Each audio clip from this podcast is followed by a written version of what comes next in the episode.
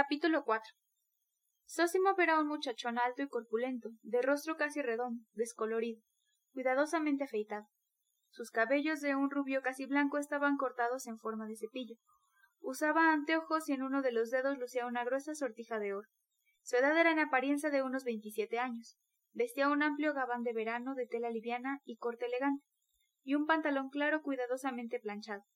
Su camisa de inmaculada blancura, su chaleco cruzado por una cadena de reloj también de oro, y todos los demás detalles de su tocado indicaban el cuidado que presentaba su apariencia.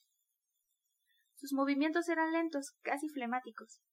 A pesar de los esfuerzos que realizaba para demostrar desenvoltura, y a cada instante adivinábase en él la vanidad, no obstante el cuidado con que trataba de disimularla.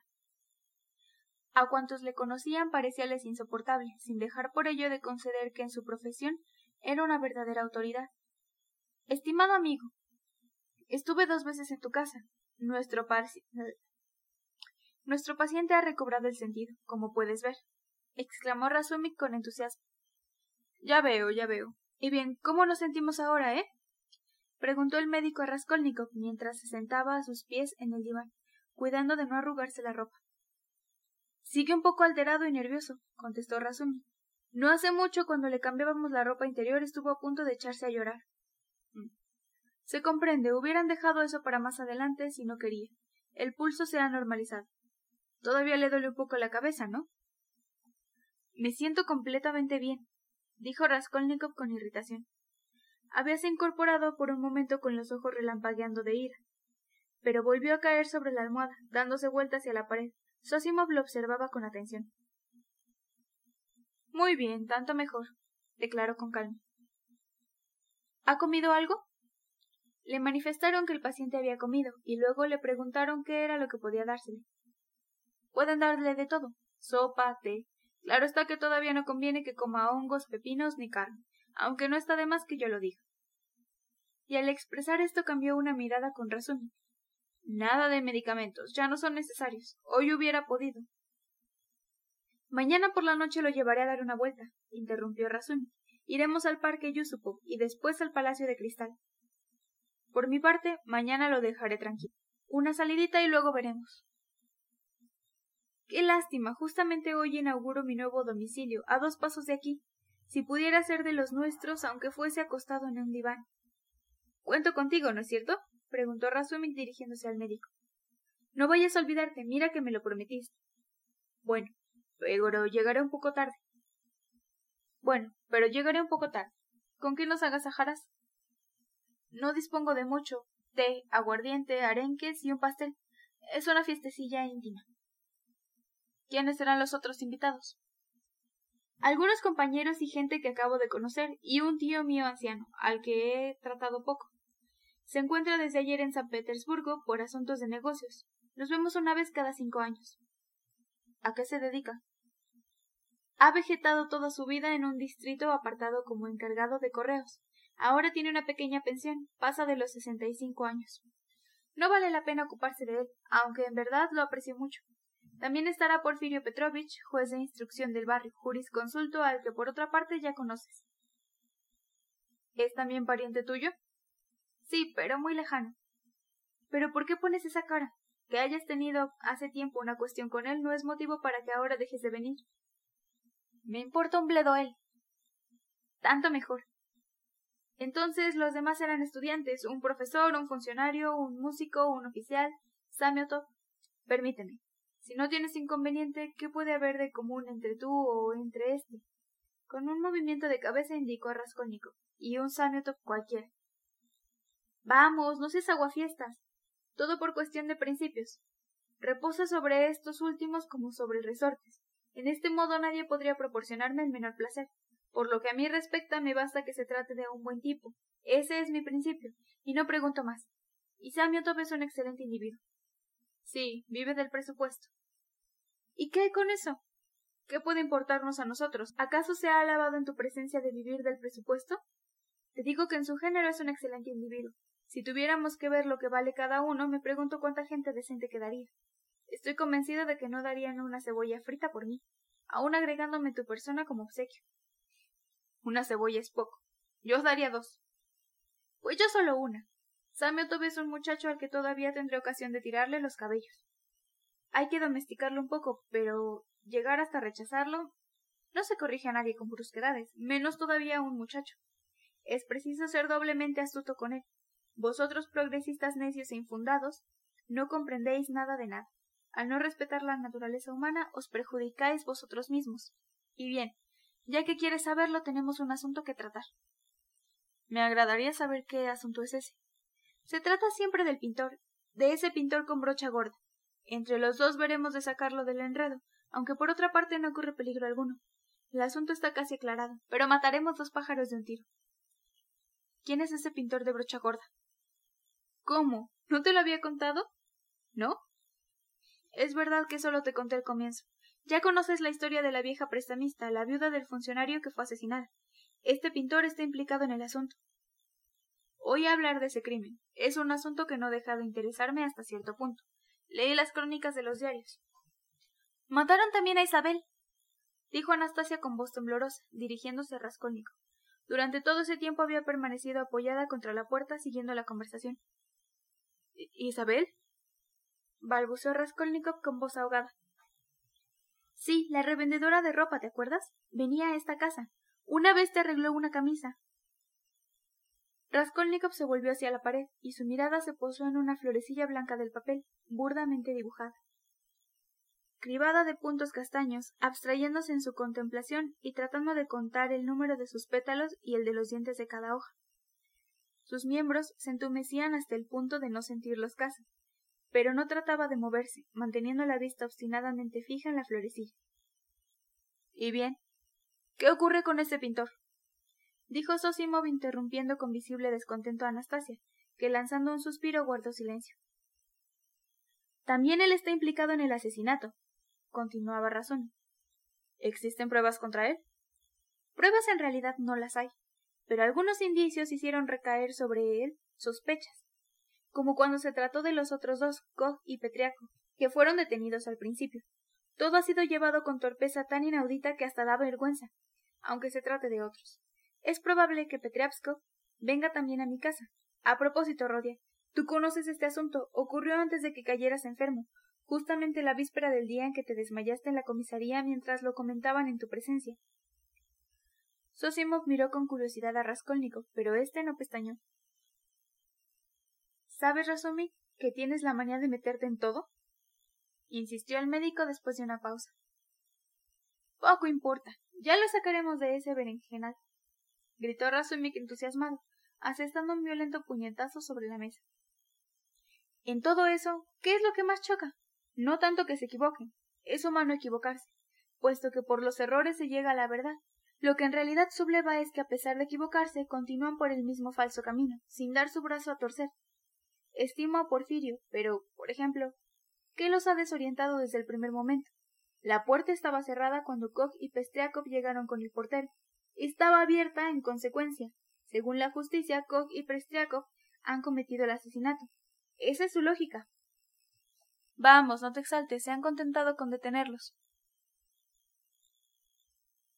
No podrían hacer otra cosa. A propósito, tuve oportunidad de conversar con ese cojo. Era el que compraba a la vieja los objetos no rescatados a tiempo. Sí, es un bribón. También le compraba pagarés. Es un pillo de siete suelas. Que el diablo cargue con él. No estoy incomodado por lo referente a su persona. Pero en cuanto a los otros, esos señores de justicia, su rutina atrabiliaria, ignorante, estúpida, me revuelve la bilis. Sin embargo, solamente en este asunto podría hallarse la posibilidad de explorar un nuevo camino. Las nociones psicológicas pueden demostrar cómo debe hacerse para dar con la verdadera pista. Tenemos hechos, nos dice. Pero los hechos no constituyen todo. La mitad del asunto, por lo menos, consiste en la forma de interpretarlos. ¿Y tú estás en condiciones de hacerlo? Por supuesto. Escucha. A los dos días de cometido el asesinato por la mañana, cuando la policía estaba todavía ocupada con Koch y Pestriaco, aunque estos dos hubieran dado a conocer detalladamente cada uno de sus pasos, surgió un incidente imprevisto. Un cierto Dujkin, campesino que posee una taberna frente a la casa del crimen, se presentó en la comisaría para hacer entrega de un estuche que contenía unos aros de oro y contar de paso una historia de silvanada.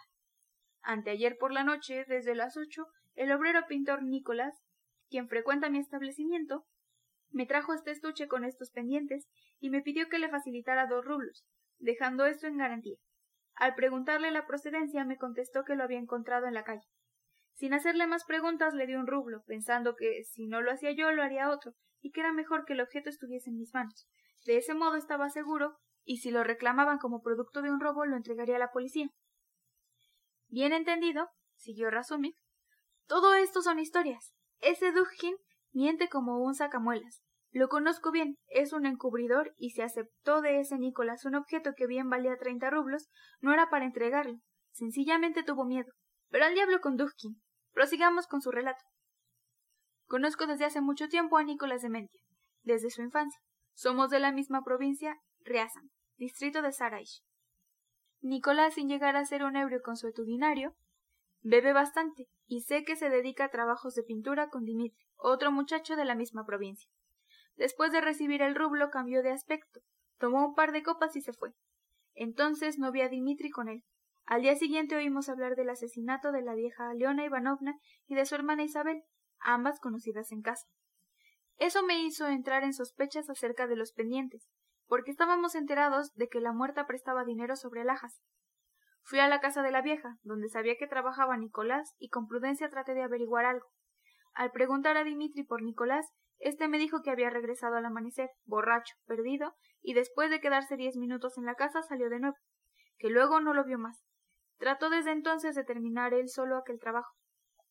El departamento que están pintando se encuentra en el primer piso, y da a la escalera que conduce a las habitaciones de las dos mujeres asesinadas.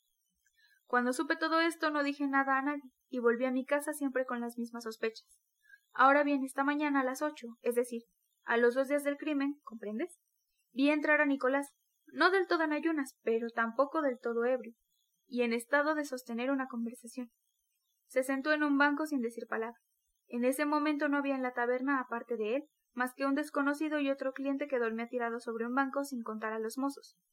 ¿No has visto a Dimitri? pregunté a Nicolás. No, respondió, no lo he visto. ¿Y no has venido por aquí? No desde anteayer. Pero anoche, ¿dónde dormiste? En las arenas, con los Colobna. ¿Y de dónde sacaste los pendientes que me trajiste el otro día? Los encontré en la calle. Dijo con aire raro y sin mirarme. ¿No has oído decir que ese mismo día a la misma hora pasó algo en el cuarto piso de la misma escalera? No, no oí decir nada. A medida que yo le iba contando el asunto, abría los ojos desmesuradamente, poniéndose cada vez más pálido. De pronto tomó el sombrero y quiso retirarse. Trate de retenerlo. Espera, Nicolás. ¿No quieres beber otra copa? Al mismo tiempo hice señas a uno de los muchachos para que guardara la puerta. Yo no abandoné el mostrador. Sin embargo, el otro, como si temiera algo, partió a la carrera, separando de un empellón al muchacho, y ganó la calle. Cuando salimos ya había desaparecido, entonces no dudé que era el autor del crimen. Evidentemente, murmuró Sósimo. Espera, oye el final. Enseguida fue movilizada toda la policía para dar con el paradero de Nicolás. Detuvieron a Duzkin, allanaron su domicilio y lo mismo hicieron con Dimitri. Y hasta los Kolobna corrieron con igual suerte. Pero solo anteayer pudieron dar con Nicolás y detenerlo en una posada próxima al puente de. Parece que llegó allí. Pidió que le dieran una botella de aguardiente a cambio de una cruz de plata que llevaba colgada del cuello, y una vez obtenida la botella se retiró. Algunos minutos más tarde una campesina fue al establo a ordeñar, y vio por una rendija que Nicolás se disponía a ahorcarse en el corral vecino. Había atado un extremo de su cinturón a un travesaño, dejando en el otro extremo un nudo corredizo, y estaba subido a un balde dando vueltas, tratando de colocarse el nudo alrededor del cuello. La mujer empezó a dar gritos en demanda de auxilio, por lo que acudieron varias personas que le impidieron que se suicidara. El pobre confesó entre sollozos quién era y pidió que lo llevaran a la policía para prestar amplia declaración. De allí fue conducido a la comisaría correspondiente, es decir, a la de este barrio. Ahí lo interrogaron acerca de su edad, profesión. ¿Cuántos años tienes? Veintidós. Mientras trabajabas con Dimitri, ¿no viste a nadie en la escalera entre tal y tal hora? Pudo pasar mucha gente, pero nosotros estábamos ocupados en nuestro trabajo y no recuerdo a nadie. ¿No oíste algo? ¿Un ruido cualquiera? No oí nada de particular. ¿Sabes, Nicolás, que ese día, entre las horas mencionadas, asesinaron y robaron a tal viuda con su hermana? No supe nada de eso, no tenía la menor idea. Me enteré por Anastasio Pavlich, en la taberna. ¿Y dónde has encontrado los pendientes? Los encontré en la acera. ¿Por qué al día siguiente de haberlos encontrado no fuiste a trabajar con Dimitri? Porque estuve bebiendo fuerte esa noche. Pero, ¿dónde estuviste bebiendo? En tal y tal sitio. ¿Por qué escapaste de lo de Duskin? Porque tenía miedo. ¿De qué tenías miedo? De ser detenido. ¿Cómo podías temer eso si dices que no eres culpable de nada? Podrás creerlo o no, Sosimo. Pero esta pregunta le fue formulada literalmente en estos términos. Lo sé de manera positiva, me la ha repetido al pie de la letra. ¿Qué te parece? Pero no es tan. Las pruebas existen. No hablo de pruebas por el momento, sino de la pregunta, de la forma en que los funcionarios de la policía interpretan sus obligaciones. Pero al diablo con esto. En resumen, lo abrumaron tanto a preguntas que terminó por confesar. No había encontrado el estuche de los pendientes en la acera, sino en el departamento en que trabajaban. ¿En qué forma lo encontraste? Dimitri y yo estuvimos trabajando todo el día. Eran las ocho de la noche y nos retirábamos ya. Cuando Dimitri tomó una brocha y me embadurnaba la cara con pintura. Me lancé a su persecución corriendo detrás de él y gritando como un salvaje. Pero al final de la escalera cerca del patio tropecé con el portero, que estaba allí con otras personas, no recuerdo cuántas. El portero comenzó a insultarme en voz alta, cuyos gritos acudió el otro portero, el cual también empezó a injuriarme. La mujer del portero salió de la garita y nos insultó a todos, y un señor que entraba por la puerta cochera acompañado por una dama la emprendió a puntapiés con Dimitri y conmigo, que habíamos rodado por el suelo peleándonos, y le impedimos el paso. Yo tenía agarrado del pelo a Dimitri con una mano mientras con la otra le pegaba. También él me pegaba, pero todo era en broma, para reírnos un poco. Después Dimitri consiguió levantarse y salió corriendo a la calle. Yo corrí detrás de él, pero al no poder darle alcance regresé solo al departamento para arreglar mis cosas. Mientras tanto esperaba que volviera Dimitri. En el vestíbulo cerca del ángulo de la puerta pisé algo duro. Lo levanté y vi que era un estuchito que contenía unos pendientes. ¿Detrás de la puerta? ¿Estaba detrás de la puerta? exclamó de repente Raskolnikov mirando con espanto a Razumi, mientras con visible esfuerzo incorporabas en el diván, apoyándose en una mano. Sí. ¿Qué tiene de particular? ¿Qué tienes? ¿Qué te pasa? Razumik se levantó de su asiento. Nada, respondió Raskolnikov con voz tan baja que apenas se le oyó, y dejándose caer de nuevo en el diván volvió el rostro hacia la pared. Todos quedaron en silencio por un minuto. Estaba dormido, tal vez soñaba, dijo por fin Razumik interrogando con la mirada a Sosimo. Este hizo un gesto negativo con la cabeza. Bien, prosigue. ¿Qué pasó después? Apenas tuvo los pendientes en su poder, abandonó la tarea y sin esperar a Dimitri tomó su sombrero y se fue corriendo a casa de Dujin, y como te he dicho consiguió un rublo por ellos, pero le dijo que los había encontrado en la calle. Después se fue de juerga. Respecto al asesinato se mantiene firme en sus tres. No sé nada de nada, lo supe solamente a los dos días. Pero ¿por qué has permanecido oculto desde entonces? Tenía miedo. ¿Por qué querías ahorcarte? Porque me decía una cosa. ¿Qué te decías? que me detendrían y me someterían a un proceso. Y esta es toda la historia. Ahora, ¿qué conclusiones imaginas que han formulado? ¿Qué quieres que te diga? Existen indicios. Sean los que sean, son indicios. Hay además un hecho. Supongo que no pretenderás que pongan en libertad a tu pintor. Pero es que lo han inculpado de asesinato, y su culpabilidad no representa para ellos la más mínima duda. Te extravías y te exaltas inútilmente. Veamos. ¿Y los pendientes? Tú mismo convendrás en que si el mismo día, a la misma hora, estos desaparecieron del cofre de la vieja para ir a dar a manos de Nicolás, habrán llegado a ellas por algún medio.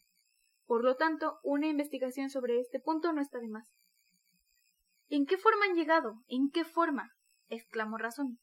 Es posible que tú, médico, que tienes que conocer al hombre y que más que nadie tienes ocasión de estudiar la naturaleza humana, es posible que no adivines a través de lo que acabo de referir cuál es la naturaleza de ese Nicolás? ¿Cómo no te das cuenta de que todo cuanto declaró durante estos interrogatorios es cierto? Los pendientes cayeron por casualidad en sus manos, como afirma. Tropezó con el estuche, lo levantó del suelo. La verdad, sin embargo, ¿no confesó él mismo que había mentido la primera vez? Escucha, escucha un poco. El portero, Koch, Bestialov y el otro portero, la esposa del primer portero, el consejero de justicia, Kruk, que en ese preciso instante acababa de bajar de un coche y franqueaba el umbral del brazo de una dama, todos, es decir, ocho o diez testigos, declaran unánimemente que Nicolás había derribado a Dimitri y puesto encima de él, dábale puñetazos mientras el otro le tiraba a su vez los cabellos, devolviéndole los golpes. Ambos estaban atravesados en la puerta sin dejar pasar a nadie. Los injuriaban desde todas partes, y ellos, como dos criaturas, para servirnos de la expresión de los testigos, se revolcaban por el suelo, reían golpeándose, y después se levantaron, corriendo por la calle como verdaderos chiquillos. ¿Has oído? Ahora, ten esto presente. En el cuarto piso los dos cadáveres estaban calientes todavía. No se habían enfriado del todo cuando los descubrieron. Si hubieran sido ellos los asesinos, o Nicolás solo, si hubieran robado o si hubieran tomado parte en el desvalijamiento de alguna manera, esos gritos, esas carcajadas, ese proceder a todas luces pueril en la puerta cochera, pueden ser compatibles con aquella hacha, aquella sangre, aquella astucia, aquella prudencia y aquel saqueo? Acababan de asesinar todo lo más hacia cinco o diez minutos, lo que surge de los cadáveres aún calientes, y se fueron dejando la puerta abierta, sabiendo que la gente acudiría de un momento a otro, Comenzaron a jugar como dos chiquillos, corriendo por la calle, riendo a carcajadas y llamando de este modo la atención general, según las declaraciones coincidentes de diez testigos. Sin duda alguna es extraño, hasta parece imposible, pero no hay peros. Si los pendientes que ese mismo día y a la misma hora cayeron en manos de Nicolás constituyen un hecho material en su contra, hecho que por otra parte explican perfectamente las declaraciones del acusado y por lo tanto sujetas a comprobaciones, es preciso también tomar en consideración los hechos justificativos, tanto más cuanto que no hay medio de refutarlos. ¿Cuál es tu opinión, dado el carácter de nuestra jurisprudencia? ¿Se admitirá o serán capaces de no admitir un hecho de tal naturaleza, fundado únicamente sobre la imposibilidad psicológica, sobre una simple disposición de espíritu, como un hecho indiscutible que destruye todos los hechos materiales de la acusación, cualesquiera que sean? No, no lo admitirán, aunque más no fuese que por el encuentro del estuche y el intento de suicidio, lo que no habrían ocurrido si no se hubiese sentido culpable. He aquí la cuestión capital, he aquí la causa de mi exaltación, ¿comprendes? Sí, veo que te exaltas. Espera, olvidé hacerte una pregunta. ¿Cómo se demuestra que el estuche de los pendientes procede en realidad del cofre de la vieja? Eso ya está probado, respondió con cierta contrariedad Razumi, cuyo rostro ensombreció. Koch, que reconoció el objeto, indicó la persona que lo había empeñado, y esta última ha demostrado a entera satisfacción que le pertenecía. Tanto peor. Otra pregunta. Nadie vio a Nicolás cuando Koch y Petriasco subían por la escalera, y no puede demostrarse esto de alguna manera. Lo cierto es que nadie los vio, respondió Razumik con despecho. Y eso es justamente lo malo del asunto. Ni Koch ni Petriasco notaron a los obreros cuando subían a lo de la vieja, aunque su testimonio no servirá ahora de mucho.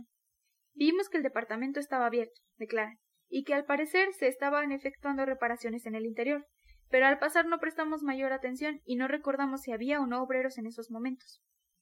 Mm. En consecuencia, todo cuanto puede invocarse en su favor es que se tomaron a golpes y que reían a carcajadas. Es una prueba convincente, en verdad, pero permíteme que te haga una pregunta a mi vez. ¿Cómo te explicas tú mismo el hecho? ¿Cómo explicas el hallazgo del estuche si en realidad lo encontró del modo que declara? ¿Cómo lo explico? ¿Qué hay que explicar en este caso? La cosa está clarísima. Por lo menos el camino que debe seguir la instrucción del sumario está claro, y bien determinado precisamente por el mismo estuche. El verdadero asesino lo dejó caer. Estaba arriba cuando Koch y Petriaskov llamaron a la puerta. Había corrido el cerrojo. Koch cometió la estupidez de bajar también, y entonces el asesino abandonó el departamento, descendiendo a su vez por la escalera, puesto que no le quedaba otro medio para escapar, al llegar al primer piso para ocultarse de Koch, Petriaskov y el portero, se introdujo en el departamento vacío del que Dimitri y Nicolás habían salido hace pocos instantes. Estuvo detrás de la puerta mientras el portero y los dos visitantes subían al cuarto piso. Esperó a que cesara el rumor de sus pasos y entonces bajó con la mayor tranquilidad cuando Dimitri y Nicolás corrían por la calle. Toda la gente habíase dispersado y nadie quedaba en la puerta cochera. Quizás lo hayan visto, pero nadie lo notó pasa tanta gente? En cuanto al estuche, se le cayó del bolsillo mientras estaba detrás de la puerta, y no se dio cuenta porque en ese momento tenía su atención puesta en otras cosas. El estuche demuestra a las claras que el asesino estuvo allí. Eso es todo. Bien imaginado. Qué duda cabe, pero sin embargo tu razonamiento es un tanto fantástico. ¿Por qué? Vamos a ver. Pues porque todo está combinado en forma demasiado ingeniosa para ser real. Parece un argumento teatral o de novela. Razóme que estaba a punto de protestar con energía cuando se abrió la puerta, apareciendo un nuevo personaje al que ninguno de los tres jóvenes conocía.